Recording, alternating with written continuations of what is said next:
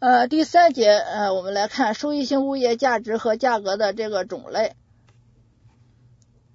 首先，我们来看这个使用价值和交换价值。我们说呢，一种呃商品的使用价值呢，就是指呢它能够满足某种人们某种需要的这种效用；而这个交换价值呢，是指该种商品同其他商品相交换的这个呃量的比关系或者是比例，通常呢是用货币来衡量的。那么人们在经济活动中一般的所称的这个商品的价值呢，应该是指的它的使呃交换价值，这个要注意。呃，那么交换价值和使用价值，它俩之间的关系呢是这样的，就是没有使用价值呢，肯定是没有交换价值的。但是反过来说就不一定成立了，也就是说，没有交换价值不一定它就没有使用价值。比如说空气，人们不交换，但是它很重要。呃，那么作为商品的这个物业来说呢，我们说它是既有使用价值，也具有交换价值。呃，接下来第二个我们重点要看的呢，就是投资价值和市场价值啊。我们说某一种物业它的投资价值呢，是指某个特定的投资者，那么基于个人的意愿或者是需要，那么对该物业所评估出的价值。我们说这是投资价值。而该物业的市场价值呢，是指呢该物业对于一个典型的投资者，也就是说抽市场上抽象的一般性的这种投资者，对于一个典型的投资者，这样它的这个价值啊，那么市场价值很显然呢，它就是客观的非个人的价值，而投资价值很显然是建立在主观的个人因素基础上的价值。那么在某一时点，呃，市场价值我们说应该是唯一的，而投资价值则会因为投资者的不同呢而不同。呃，关于这一部分，我们看到在这个一一年呢，就出了一个单选题。他说，关于特定物业在某一时点市场价值与投资价值的说法，正确的是 A，市场价值是唯一的，投资价值不是唯一的，是不唯一的。呃，那很显然这个就是正确的。那么其他的几个呢，就是干扰干扰项了。你看，比如说这个 B，他说的市场价值是唯一的，投资价值也是唯一的，对吧？这些呢都是干扰项了。嗯，接下来我们接着再看这个投资价值和市场价值的评估。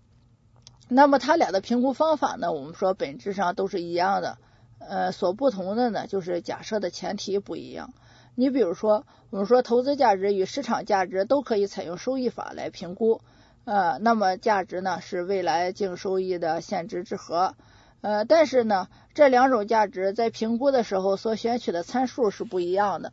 嗯，比如说拿折现率来说，那么评估市场价值呢，所采用的折现率呢，呃，应该是与该物业的风险程度相对应的社会的一般报酬率；而评估这个投资价值所采用的折现率呢，应该是某个特定的投资者他所要求的最低报酬率，呃，通常也称为最低期望收益率。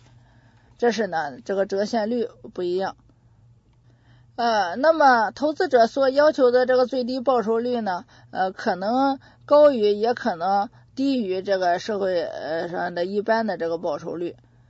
呃，这是呢，在这个折现率上来说，采用收益法求价值的时候所采用的折现率。再一个呢，就是采用收益法评估的时候，还涉及到净收益。那么在净收益方面呢，我们说评估投资价值的时候呢，通常是要扣除所得税的。而评估市场价值的时候呢，是通常是不扣除所得税的。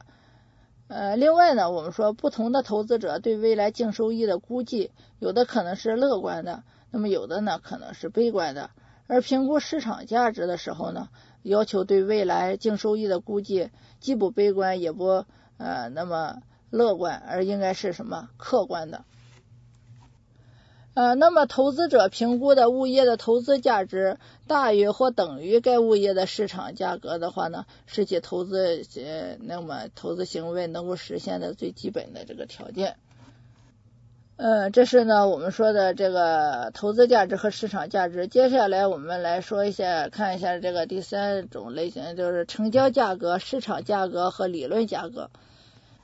呃，那么成交价格呢，简称呢就是成交价，是指呢在一笔物业交易中，交易双方达成实际交易，实际达成交易，呃，那么买者也同意付出，卖者同意接受，或者买者支付，卖者收取的货币额、商品或者其他是有价物，这就叫做成交价。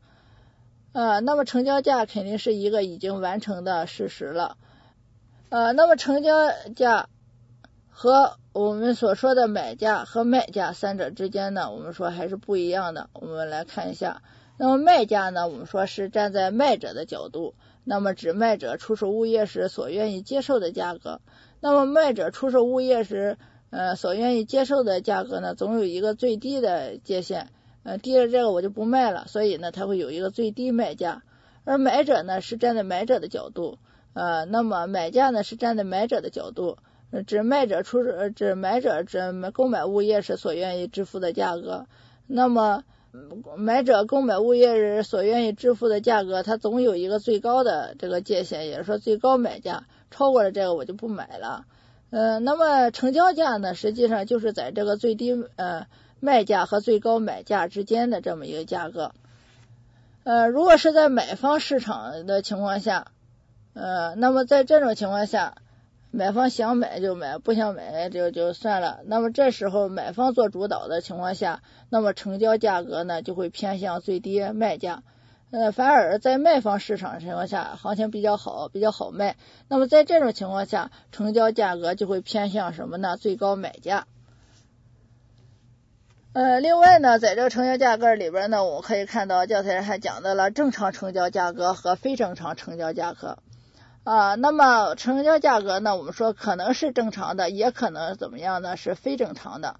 呃，因此呢，我们说可以成交成交价格呢，区分为正常成交价格和这个非正常成交价格。正常成交价格呢，是指交易双方在公开市场，那么信息通畅、平等自愿、诚实无欺、没有利害关系下进行交易所形成的价格，那么不受一些个不良因素。比如说不了解市场行情啦、垄断啦、强迫交易啊等等的这种影响。反之呢，如果不是这样子的话呢，那就是非正常的成交价格了。另外呢，成交价格呢还可以按照交易方式的不同呢来进行划分。呃，可以呢将土地使用权出让的成交价格呢分为我们看招标成交价、拍卖、挂牌还有协议成交价等等。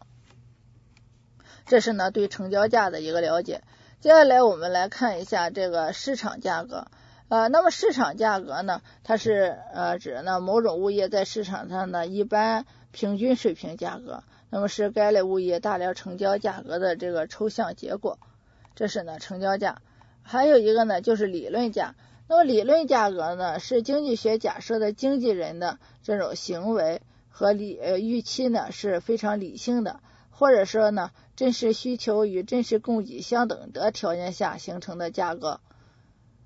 呃，那么在正常市场或者正常经济发展的情况下呢，我们说市场价格基本上与理论价格应该是相吻合的。但是在市场参与普遍不参与者普遍不理性不理性的情况下呢，我们说市可场价格呢可能会较大，较长时间的脱离这个理论价格。呃，例如呢，我们说在投机需求下带领或呃投机需求带领下，或者在非理性预期下形成的不正常的过高的这种价格。接下来我们来看总价和单价。呃，那么这里边呢，我们看到总价呢要注意，它一般的呢是不能够反映物业价格水平的这个高低的这个价格，它是某一宗或者某一区域范围内物体的整体物业的整体价格。而单位价格呢，又称为单价。那么土地的单价呢，当然就是单位土地面积的这个土地价格。而土地建筑物呃，土地与建筑物合在一起的这个物业单价呢，通常就是指的单位建筑面积的价格。呃，那么物业的单位价格呢，一般可以反映是物业价格水平的高低。而总价呢，我们说不行。再一个，我们在说物业的价格的时候呢，单位价格的时候呢，一定要注意它的货币还有它的面积单位两方面。这个呢，简单的看一下就可以了。接下来我们看到的就是实际价格和名义价格啊。那么呃，这两个概念呢是比较重要的两个概念，我们在复习的时候呢，要认真的复习一下。呃，我们说实际价格呢，是指在成交日期时一次付清的价格，这叫做实际价格。或者是呢，将不是在成交日期时一次付清的价格折现到成交日期时的价格，呃，折现完了之后的这个价格也是一个实际价格。呃，那么名义价格呢，是指在成交日期时讲明，但不是在成交日期时一次付清的价格，这叫做名义价格。那么这个呢，我们教材里面呢，这里出了这么呃五种情况，呃，让你呢来判别一下它的实际价格呀，还有名义价格。我们看的第一种就是要求在成交日期时一次付清，那么这时候呃，它有没有实际的价格呢？呃，那就是按他实际当时说的这个价格来做，呃，那么但是这种一次要求一次付成交日期是一次付清的这种情况下，那么就不存在名义价格了。第二种情况呢，就是如果在成交日期是一次付清，则给予折扣的这种情况下，呃，那么这时候呢，呃，给予折扣把折扣扣掉之后的这个价格呢，就是它的实际价格了。呃，那么名义价格呢是不扣除这个这不给予折扣的这个价格，就是讲明的这个价格，这就是名义价格了。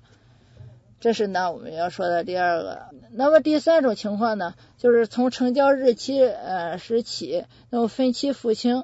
啊。那么在这种情况下呢，它的实际价格呢就应该是将后边的分几次付款的这个都给它折现，然后呢加总，这就是它的实际价格。那么它的名义价格呢，还是在这个当期讲清的这个价格就是了。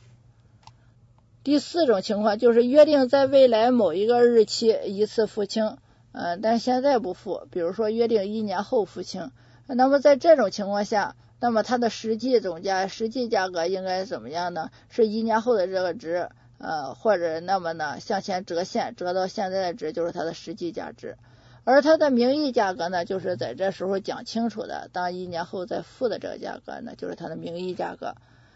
呃，那么下边这种情况我们要注意，就是以抵押贷款的方式支付的这种，呃，比如说首期支付一部分，然后余款呢在未来多少年内以等额的呃抵押贷款的方式支付。那么在这种情况下，我们说它的实际单价就是这里现在讲明的这个价格，实际总价也是这样子的。这种情况下呢是不存在名义价格的，呃，原因呢就是呃这个抵押贷款方式支付的话呢，实际上它的价格已经当当期一次性付清了，只不过不是他自己付的，他自己付了一部分，另一部分呢是银行帮他付的，但是实际上就是在这个成交日期是一次付清的。那么在这种情况下，很显然是不存在名义价格的。这个呢，我们要注意这样几条，看看它们的区别就可以了。这个相对来说呢，我们花的精力要多一点。呃，接下来第六个就是现房价格和期房价格。那么这一部分呢，也是要求熟悉的内容，而且呢，我们看到一零年和一一年呢，都出现了考题。啊，那么物业的现状房间现状价格就是以现状物业为交易的标的的价格，也就是说，当现状物业已经是已经建成的建筑物业的时候呢，它就是现房价格了。而期房价格是指什么？目前尚没有建成，而在将来建成的呃房屋为交易标的的这种价格，我们就叫做什么呢？叫做期房价格。呃，那么在期房与现房同品质的这种情况下呢，我们说这个期房价格肯定要低于现房价格。那么具体的它俩之间的关系呢，我们看这个公式一定要重点掌握，就是期房价格应该等于什么呢？现房价格减去预计从期房达啊达到现房期间现房出租的那么净收益的这个折现值，再减去呢风险补偿。呃，这就是呢，期房价格和现房价格它们之间的关系。呃，那么在一一年呢，关于这个问题，它出了一道单选题，就是下列那么期房价格的公式正确的应该是哪一个？我看到呃，期房价格应该是等于现房价格怎么样？呃，减去预计从期房达到现房期间所需要的所出租的净收益的折现值，再减去风险补偿。而这个里边呢，没有中间的这个减的这一项，也就是说没有减掉中间预计从期房到达现房期间现房出租的净收益的折现值。那么这样的话呢，呃，我们看到它就少减了。这样的话呢，我们说这个期房价格。呃，应该肯定是小于购现房价格减去风险补偿的，呃，这是呢答案就应该选 C，而其他的呢就不对了。呃，关于这一部分呢，我们看到这个，呃，教材上呢有个例四杠一，这个例四杠一呢，我们要重点熟悉掌握一下。就是某期房上一年的时间才可以投入使用，与其类似的现房价格呢是三千三百元每平米，出租的年末净收益呢是三百三十元每平米。假设折现率呢是百分之十，风险呃补偿估计呢是现房价格的百分之二，呃是呃计算一下该期房目前的这个价格。啊，那么该期期房目前的价格呢，就应用期房价格和现房之间的价格的这个关系式来进行计算就可以了。那么我们可以看到，类似的现房的价格是三千三百，减去什么呢？呃，就是呃这一年内，那么出租现房的净收益的折现值，那就是三百三十除上个一加百分之十，那么给它折成的现值，那么再减去。那么它的这个风险补偿，我们看到是房价的百分之二，这样的话呢，我们就可以算出该期房目前的这个价格了。呃，关于这个期房价格的这个公式，我们看到一零年呢也是出了一个，呃，那么期房价格应该等于什么？我们说呢，应该等于现房价格减去租金的收益，再减去风险补偿。呃，这是一个很重要的考点，呃，希望呢引能引起呢大家的注意。啊，那么第七组价格呢，就是起价、标价、成交价和均价。呃，那么这一部分呢，呃，我们呢要简单的熟悉一下就可以了。起价呢，我们说这是呃这个起价、标价、成交价和均价呢，是在商品房销售中出现的一组价格。起价呢是指是销售商品房的呃最低价格。那么起价呢，通常呢是不能反映所销售商品房的真实价格水平的，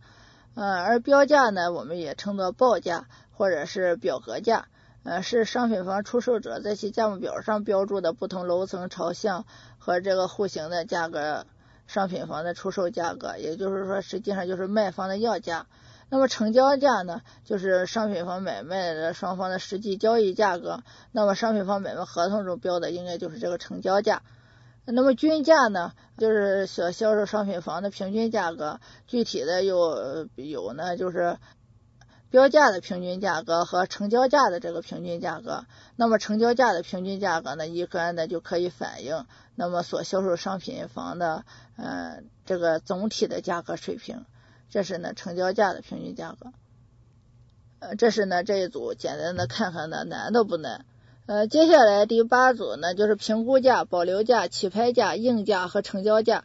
呃，那么这里边呢，评估评估价呢，是指呢，是对呢逆拍卖的物业的公开市场价值进行测算和判定的这个结果。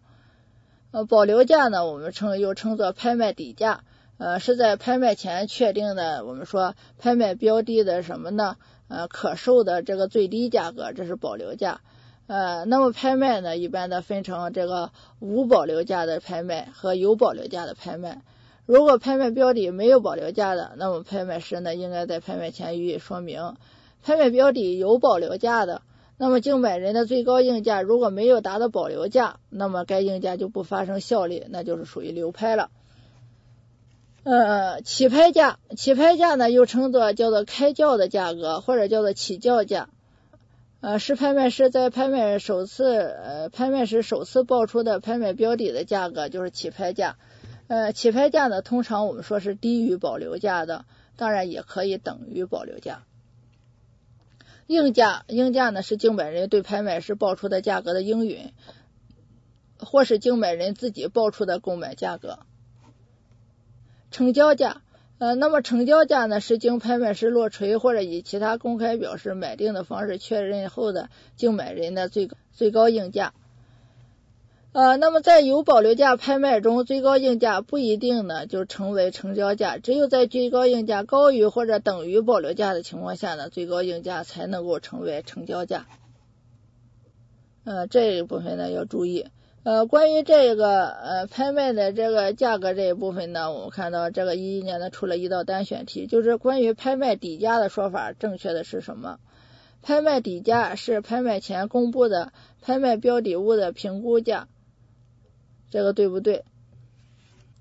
首先我们要知道拍卖底价指的是什么？拍卖底价这里说的拍卖底价实际上就是说我们所说的保留价。呃，那么保留价呢，我们说它是在拍卖前确定的拍卖标的的可售的这个最低价格，就是叫做什么呢？叫做拍卖底价。而不是呢，拍卖前公布的拍卖标的的这个评估价，评估这个拍卖标的的评估价一般指的是它的市场价值。呃，那么 B 拍卖底价呢，又称为呃起拍价。我们说这个也不一定，呃，这个起拍价呢，可能高于这个底价，也可能低于这个底价，所以呢 B 也不对。那么 C 竞买人的最高应价未达到呃拍卖底价的。呃，那么拍卖是无效的，这个是对的。通过刚才这个分析，呃，那么 D，呃，拍卖底价等于起叫价，这肯定是不对的。这起叫价可能低于它，也可能高于它。嗯，接下来我们看下边一组价格，就是买卖价格和这个租赁价格。呃，那么买卖价格呢，就是简称的，就是买卖价，是物业权利人通过买卖的方式将物业转移给他人。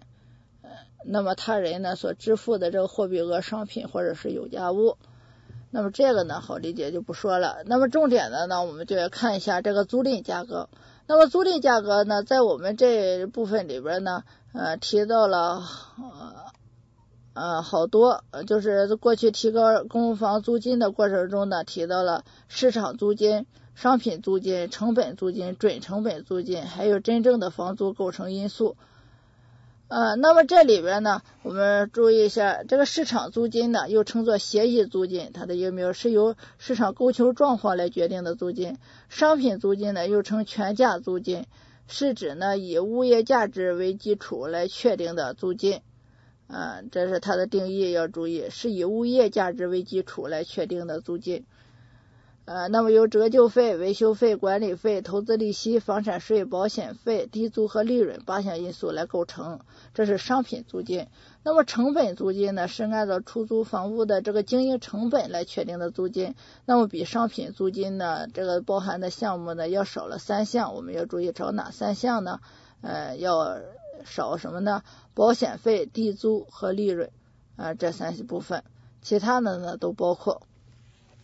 准成本租金呢，是指接近但还达不到成本租金水平的租金，就比较低了。那么真正的房租构成因素，呃，应当包括哪些个呢？这个我们要注意一下，也是真正的房租构成因素包括哪些个？呃，有地租、房屋折旧费、维修费、管理、投资利息、保险、物业税、租赁费用，还有呢租赁税费，比如说营业税啊、城市维护建设税啊、教育费附加啊等等。啊，还有呢，就是利润，这是呢，我们说真正的房租构成呢，应该包括这么十项内容。呃，房租呢，除了有我们刚才说的这个一般的这个租金之外呢，我们说还有一种我们所说的这个定额租金或者是定率租呃定定率租金，又称为呢分成租金或者百分率租金。啊，那么零售商业用房呢，通常就是采用这种。呃，租金的形式，定额租金或者定率租金。呃，第十组租金呢，就叫第十组价格呢，叫做市场调节价、政府指导价和政府定价。那么这一部分呢，也是要求熟悉的内容。呃，那么在这一部分里边呢，我们说呃说呢这。政府对价格的干预呢，除了我们说有政府调节价、政府指导价和政府市场调节价、政府指导价和政府定价之外呢，还有呢就是最高限价和这个最低限价。那么这里呢，呃，我们看到，呃，政府对价格的干预呢，还有就是规定成本构成或者利润率等等。比如说对新建的经济适用房，呃，它的呃就是按照成本加利润的方式来定的。一般呢，就是按照保本为利的原则，呃，那么经济适用住房的成本呢，我看到包括什么呢？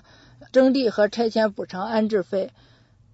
勘察设计和前期工程费，还有呢建筑安装工程费、住宅小区的基础设施建设费，还有呢管理费、贷款利息和税金，这样七项因素。那么利润呢，应该是嗯控制在。呃，百分之三十以下，也就是说，这成本里边不包括利润，利润呢是单算的。呃，那么这个呢，一零年出了一个单选，就是经济适用住房的开发利润应该控制在我们说百分之三以下。呃，这一道题呢，今年出的可能性呢，就是关于市场调节价呀、政府指导价呀，还有政府定价呀，这一组今年出的可能性呢，呃，不大。接下来我们注意的就是这个第十一，原始价值、账面价值和市场价值，这个呢，我们要稍微注意一下。就是原始价值呢，当然就是这个设备或者是这个物业的原值或者是原价，也称作历史成本，或者是叫做原始购置成本，是一项资产在当初呃取得的时候实际发生的成本。呃，那么这个成本呢，具体的包括呢，我们说有这个买价啊、运输费、安装费、缴纳的有关税费等等。那么我们的物业呢，呃，没有安装费、运输费，那么就有买家还有相应的交纳的有关税费就可以了。呃，那么会计核算的历史成本原则呢，就是叫要求呢，就是将原始价值作为资产的这个入账价值。呃，这是呢原始价值。那么账面价值是怎么回事呢？又称作我们叫叫做账面净值，呃，也叫做折余价值。是一指呢一项资产的呃那么原始价值减去已计提呃折旧后的这个余额，所以呢也把它叫做折余价值，这是呢账面价值，也就是说已经扣除折旧了。呃，那么市场价值呢又称它的实又称为实际价值，是指一项资产现实在市场上实际所值的那么这个价格。呃，那么这个市场价值呢和账面价值之间应该说没有什么关系。一般的两者是不会相等的，呃，我们说原始价值呢是始终不变的，而账面价值呢，我们说是随着时间的流逝而不断减少的。那么市场价值我们说是随着时间的流逝而上下波动的。市场价值与账面价值和原始价值可能有关，但通常情况下呢是没有关系的。呃，关于第三节内容，那么我们在复习的时候呢。呃，主要呢应该看一下，就是这个投资价值和市场价值，再一个呢就是成交价格和市场价格理论价格，再一个就是实际价格和这个名义价格，嗯，再一个就是现房价格和这个期房价格，呃，另外呢，嗯，就是这个评估价、保留价、起拍价、应价和成交价，呃，另外再关注一下就是租赁价格，也是说租赁价格的真正构成应该包括哪些个。呃，这个应该是我们要重点复习的。呃，再一个呢，我们说就是这个要复习一下原始价值、账面价值和这个市场价值。呃，这是我们的第三节。呃，那么收益性物业的价值和价格的种类，我们在复习的时候应该重点掌握的。本期节目播放完毕，支持本电台，请在荔枝 FM 订阅收听。